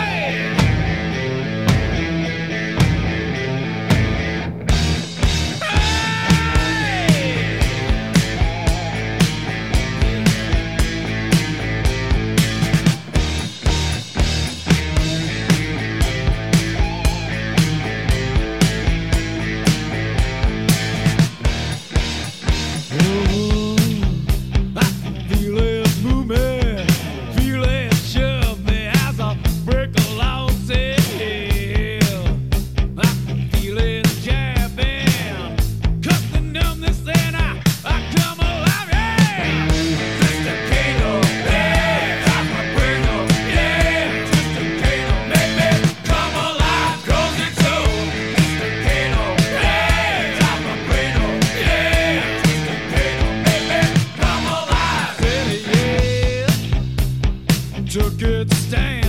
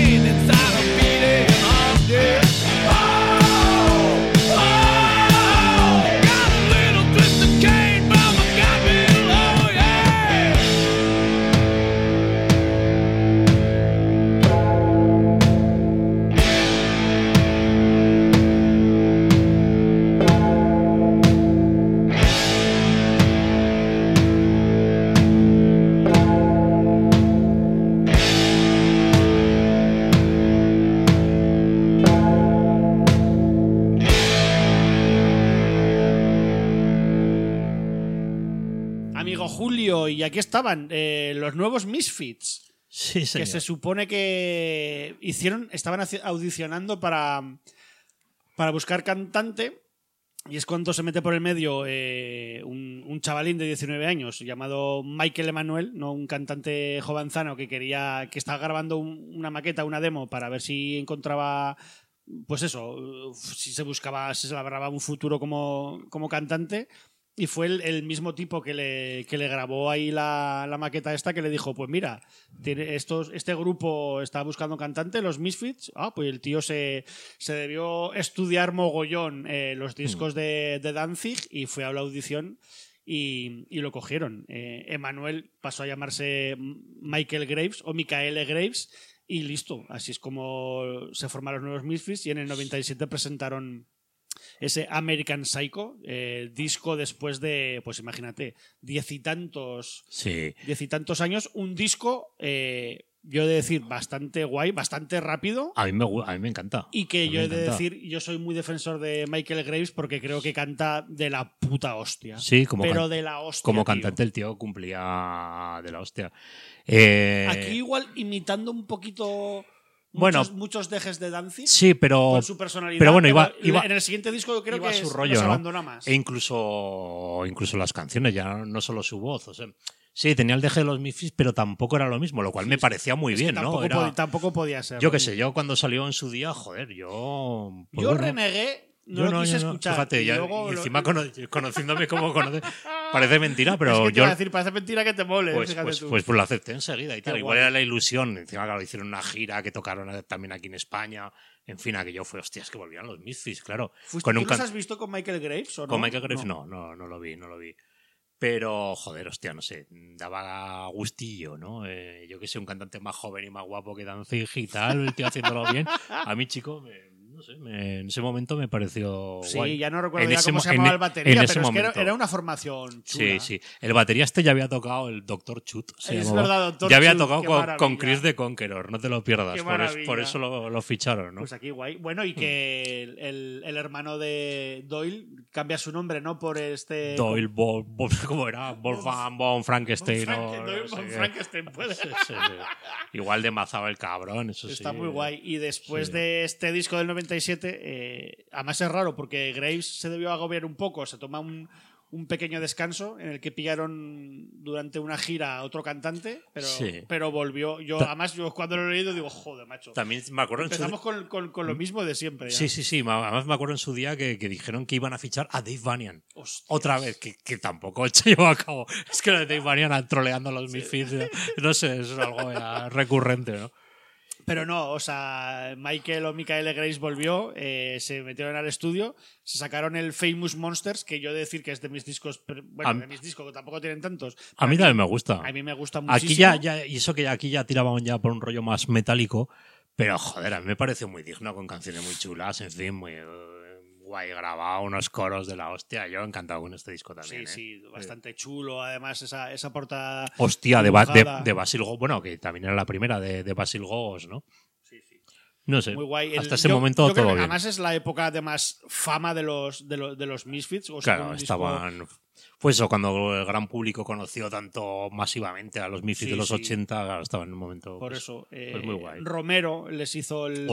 El vídeo de Scream, Scream, una sí, canción bastante chula, se lo hizo, que luego lo sacó en, en la Qué peli guay, está, Es que claro, lo piensas y dices, sí, en la peli, además eso era, ya en el American Psycho habían sacado, ellos habían sacado vídeos de, de esa época, entonces era, es como muy guay, ¿no? Eh, Romero le sacó en la película esta de, que era un poco flojilla, la Bruiser, de Bruiser, sí. le sacó ahí en, en un cameillo y... Bueno, aquí hicieron muchas cosas, incluso se dedicaron a padrinar luchadores de lucha libre ahí en la. Porque es que yo esto no lo sabía, que Jerry Only es fanático de la lucha Sí, libre sí. y salieron en un combate. Sí, sí. Yo o sea, yo luchando contra, Yo contra recuerdo que lo, luchadores. lo tenía grabado en un VHS.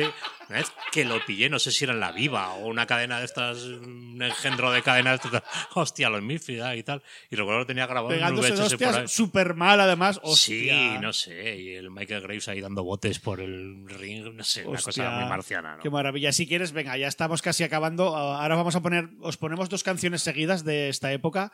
Yo elijo American Psycho del primer disco para que, para que la escuche el compañero Molinsky, que es muy fan de la película, pero bueno, no tiene mucho que ver, pero ahí te la pongo. Molinsky es Molinsky. fan de American Psycho. Sí, sí, sí. Saludo, y, Molinsky. Cabrón.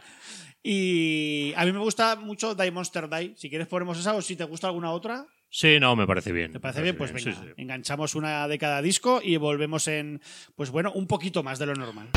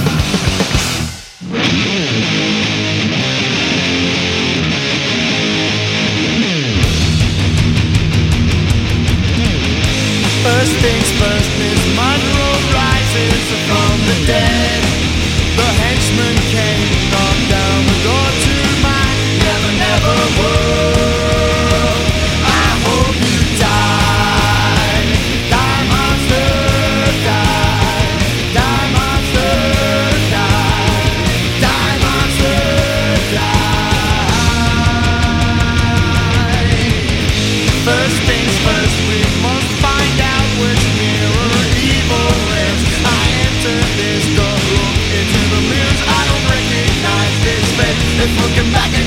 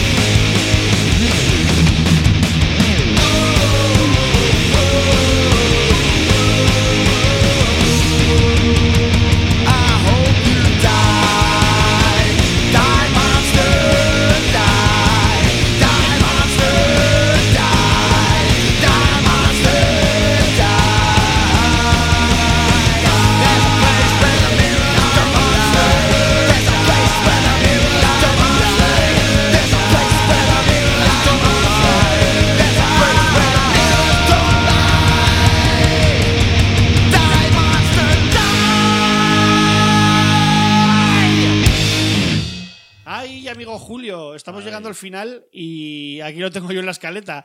La banda de nuevo se rompe, quedando solo Jerry Only y vuelta a empezar para él, pero ya Es que es durísimo, es que rompe hasta con su hermano. O sea, sí. es que ya te digo que el personaje en cuestión. rompe con su hermano que con los años se acaba uniendo a, a Danzig. A Danzig. Es que esto es muy marinera. fuerte, La ¿eh? intrahistoria de todo esto tiene que ser Porque me, o sea, alucinante. Jerry Only se queda solo.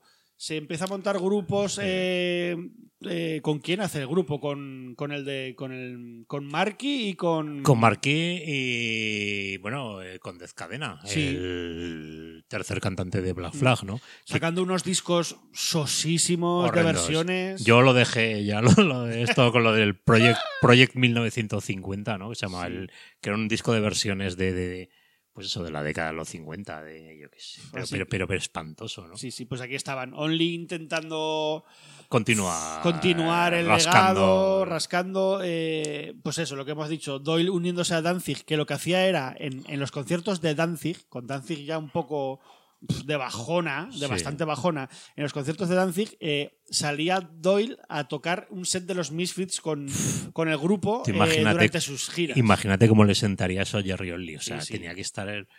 En fin.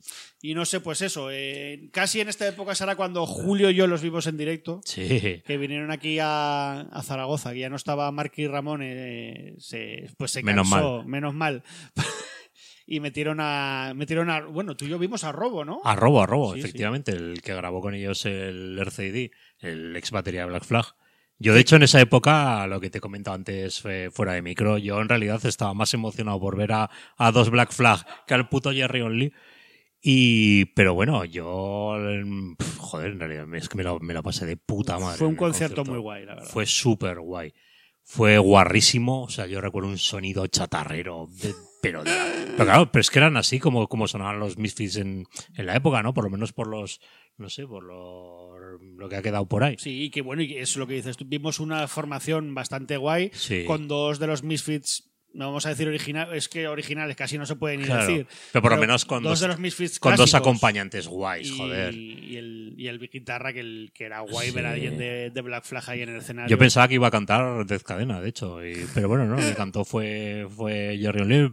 Para mí cumplió bastante guay. Sí, sí. El concierto hubo hostias por todos lados. Lo hizo Los, seguratas de- del garito, me acuerdo que Y casi- y- lo pusieron difícil. Sí, sí, a ti casi, antes me han contado fuera de micro que casi te parten la Sí, cara. yo ¿no? me subí al escenario para arrancarles el setlist y, y me pilló un segurata de dos metros por banda y casi me hostia, pero al final me libré. Pero bueno, que fue una cosa muy, muy divertida. Luego igual Yo, de Jerry hecho- Only dejándose querer de en exceso por, Sí, ya te digo, yo por, de hecho por tengo, los fans cuando acabó el concierto. tengo la entrada bueno. firmada por, por Death Cadena y por Robo. No quise que, no quise que me la. Que ahora, ahora me arrepiento un poco de no tenerla firmada por Jerry Only, pero en su momento dije que le den por culo. Bueno, y vamos terminando. eh. Los Misfits han seguido sacar, sacando algún disco. Está ese de Devil's yo- Rain por ahí. digo- Una portada muy chula. Sí, la portada disco- es guay, pero si te digo la verdad, yo es que ni lo he escuchado. No, quiero, no quiero saber No nada pierdas de esto. tampoco el, el tiempo. Además, en, en disco, en, en el disco Jerry Only a mí no me mola tanto como La voz, ¿no? Como en como directo. canta, sí, intentando cantar bien en exceso y no le sale tan bien. Pero que hace unos años, eh, por Sí. ir terminando, eh, ¿cómo, cómo, cómo se llamó esa gira de, de Real Misfits? Es que no me acuerdo. No, pero en realidad no fue una gira. Se juntaron para un festival de estos super bestias Sí. que fue hace un par de años o tres, ¿no? No sé fue en el 2018 o algo así. Un festival en Estados Unidos de estos tochísimos. Sí. Y se juntaron por fin Danzig, Jerry Only, eh, Doyle, eh, batería Dave Lombardo, el, de, Sí, sí, el de Slayer. Slayer. Y bueno, me parece que dieron algún conciertillo más, pero justo llegó la pandemia. es que lo de Jerry Only es el gafe en Yo estado más puro. recuerdo verte, verte por redes al Joder, principio que era como esto es una mierda y luego era como joder, pues, Hostia, pues es ahora que- pues me jode. Igual no es tan mierda, yo qué sé. Pues sí, tío, porque yo qué sé, al final uno es un vinagres, pero joder, de repente recuerdo, recuerdo que, no sé, se abrieron como una página web y fue ver el Crimson Ghost ahí con un, un reloj ahí como un cuenta atrás de cuando iban a volver y dije, ay, mierda. Somos Sí, sí. débiles, tenemos Sí, nuestra tío, debilidad. Sí, siempre. tío. En fin. Pues hasta aquí casi la, la historia de los Misfits, que podemos ponerle el punto de broche final Hostia, con, con el estreno eh, hace exactamente Ah, un año casi, ¿no? De, Sí, tío. De- Bueno, un año eh, dos, ¿no? o dos, fue ya, sí, do- sí, fue sí. ya dos, ¿eh? Claro, o sea, no el año fue en pa- pandemia, fue el año que no había fue el- pandemia. fue el es año anterior, claro, que vino el propio Danzig. El, estreno de Glenn Danzig como director de cine de terror es Hostia, eso con es- Verótica. Es la hostia. Es de las pelis que más yo he leído criticar en el Festival de Cine de Es que- Sitges, que pero- siempre hay muchas va- vapuleadas. ¿eh? Pero es que lo de, lo de esta Yo película. no la he visto. ¿No la has visto ver. aún? No, no, jodas. no, no, no la he podido ver. No sé, es que no, no, no hay palabras para describirlo. O sea, es. Es que no sé, tío. O sea, es como. No sé, como una peli de, de Ed Wood hecha ahora, pero, pero o sea, con es- no queriendo, sino con esa torpeza. Mira, te voy a poner un ejemplo. Bueno, Eh, la comparaban con, con The Room, ¿eh? Y todo. ah, sí, sí, sí, un, po- un poco sí, mira. Además, por- yo veo hasta el parecido entre el tipo de The Room y, y, y Hostia, verdad. ahora. Ese pelo negro.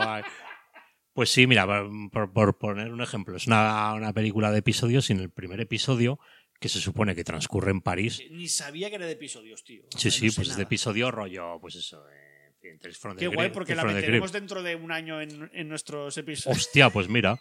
Pues mira, en el, en el primer episodio se supone que la acción transcurre en París, entonces, claro, los actores, eh, claro, hablan en inglés, pero con, con acento francés, tío. Es como cuando doblan películas eh, japonesas en España con acentos catalanes. Sí, no sé, o el, o el anuncio este del queso de, o sea, metiste una cena de picoteo, o sea, pero claro, entonces dices, pero, pero qué puto sentido tiene eso, tío, o sea, es como, te- imagínate que te vas a rodar una película española, yo qué sé, y les pones el acento ese, ¿no?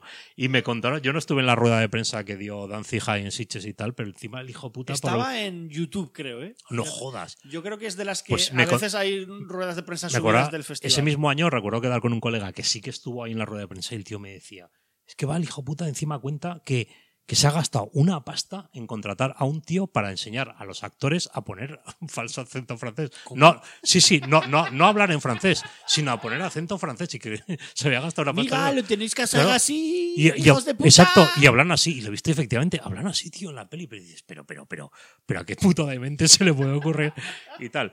Pero bueno, no es que quiera defenderla, pero dicho esto, yo qué sé, tío, igual es la fascinación por lo, por, yo qué sé, por, por ver algo semejante esperpento, que debo decir que no me ha aburrido, ¿sabes? Viéndola. La disfrutaste, se puede decir. Tampoco diría eso, pero joder, no sé, es que estás viendo una cosa tan, El morbo. tan grotesca que, que- que- en fin, que no me aburrí, cosa que no se puede decir hoy en día, no lo puedo decir de de cualquier cosa que vea, yo que sí, manda que no lo pase mal viendo la mierda esta de Fear Street en Netflix, hostia, dos horas por puta película, con eso me aburrí. En cambio, viéndola, no sé, esta charlotada, es claro, no puedes desviar la, la vista, ¿no? De- yo qué sé, de la pantalla, no sé, es una cosa, pero hay que verla para creerla. Le daré- Uno co- 1,9 de puntuación en, en IMDb. IMDb. 1,9, tío. Pero no sé, no sé. Bueno, y que, tío. y que amenaza, ¿no? Amenaza Sí, Danzig ha anunciado que, que en breve otra película, pero tienes que verla, ¿no? En serio, es que es una cosa. La veré, la veré. Un CGI que es que ni, ni, yo que sé, ni un programa del tiempo de Antena 3, ¿sabes? O sea, no, no sé, tío, es, es- sí, no sé, no sé.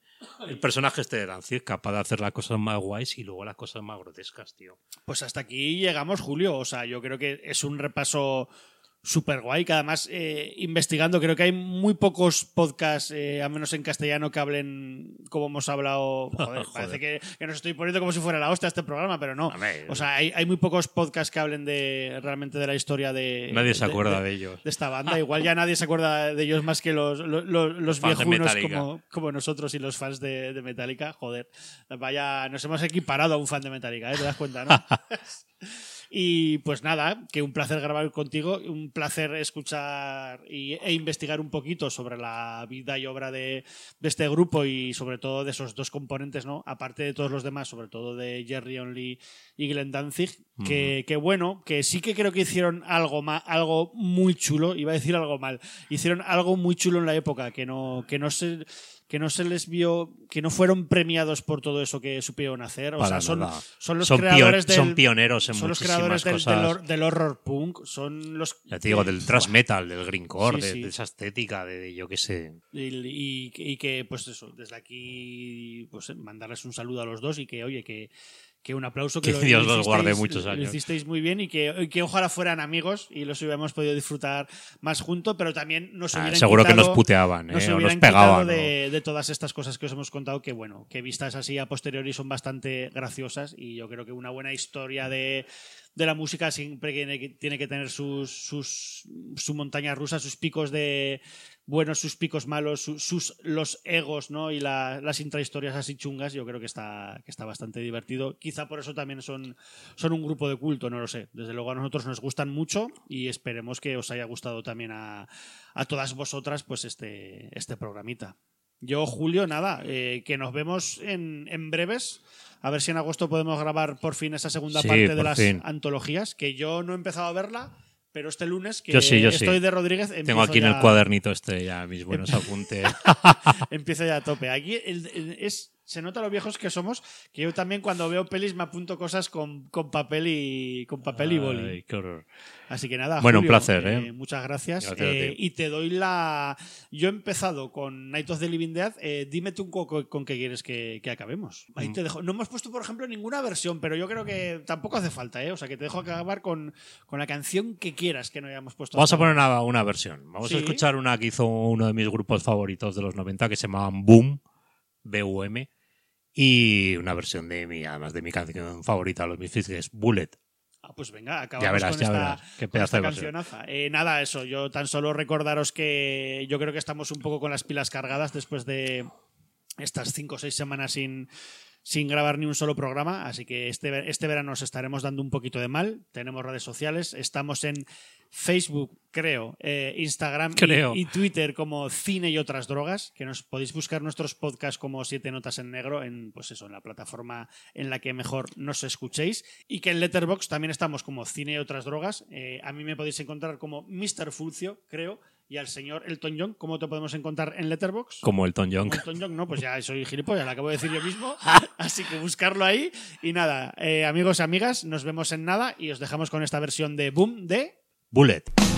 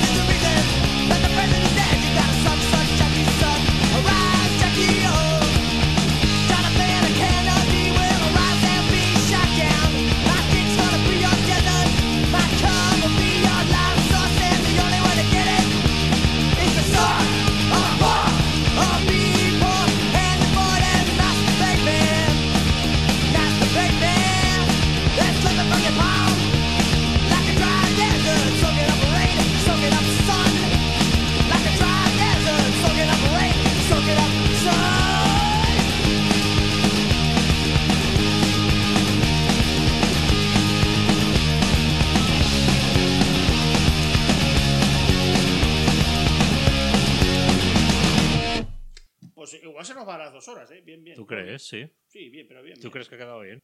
Bien, ¿no? Sí, sí, yo creo que bien, ¿no?